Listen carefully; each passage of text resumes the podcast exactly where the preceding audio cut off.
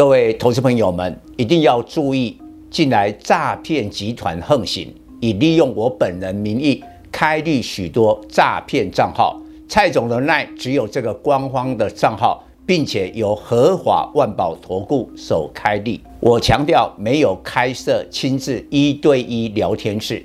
没有技术班教学，没有互委托下单，没有港股、美股及任何衍生性金融商品交易。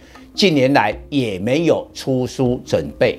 只要看到任何利用蔡总肖像开立的粉丝团，要求做出上述的行为，就是诈骗集团。粉丝们看到一定要帮我们检举，共同抵制。感谢大家。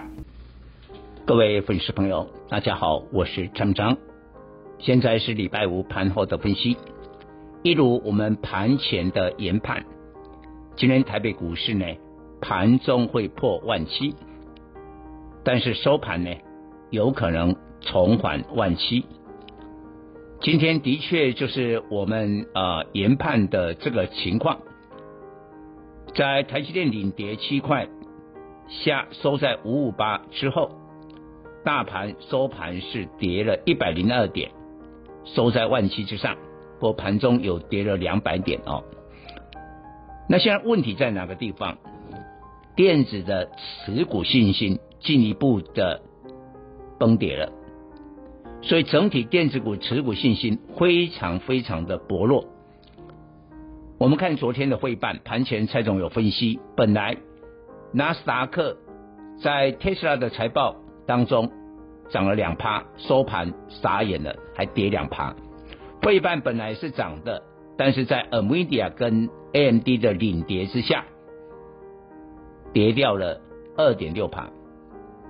所以哈、哦，美国的科技股经不起联准会主席鲍威尔一讲，我五月份考虑呢升息两码。其实这样的情况谁不知道？都知道了。但是你从鲍威尔的嘴嘴巴亲自讲出来，你还是吓一跳。所以我说哈，现在科技股要迎接的是美国公债收益率三趴的风暴。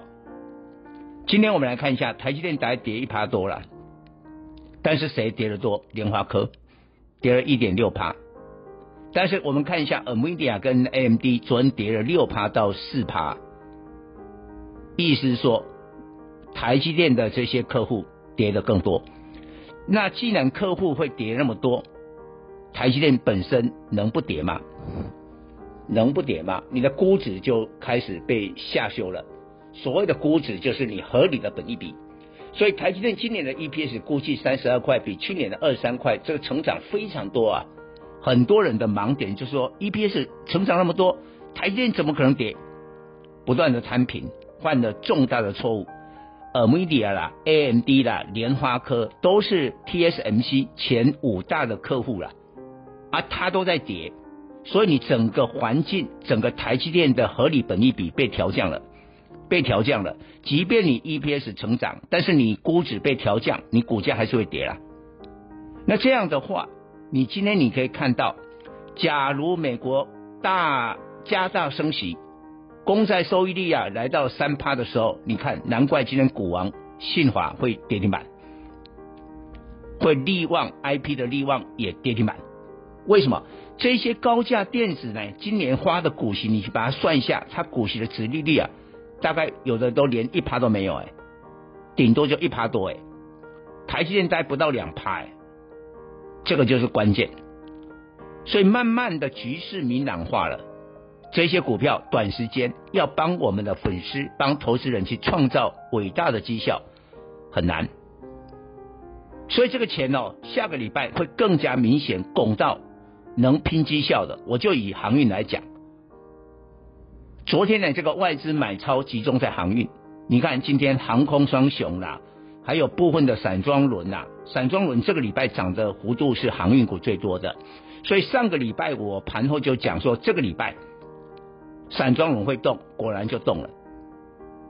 那包括了货柜三雄，我认为下个礼拜货柜三雄，因为在中国的五一长假来临，下个礼拜的周末哦，就是五一长假。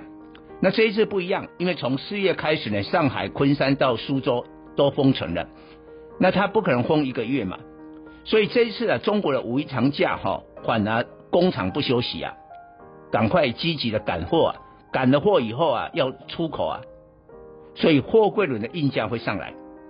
所以下个礼拜呢，想拼绩效的资金全部拱到这个地方来，拱到货柜三雄，拱到航运。你看今天很明显，你说陆运的这个中柜啦、自信啊、龙运啊，难道有什么伟大的 EPS 没有？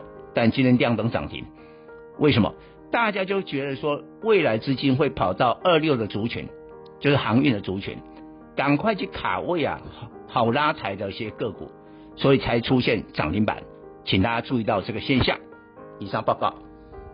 本公司与所推荐分析之个别有价证券无不当之财务利益关系。本节目资料仅供参考，投资人应独立判断、审慎评估并自负投资风险。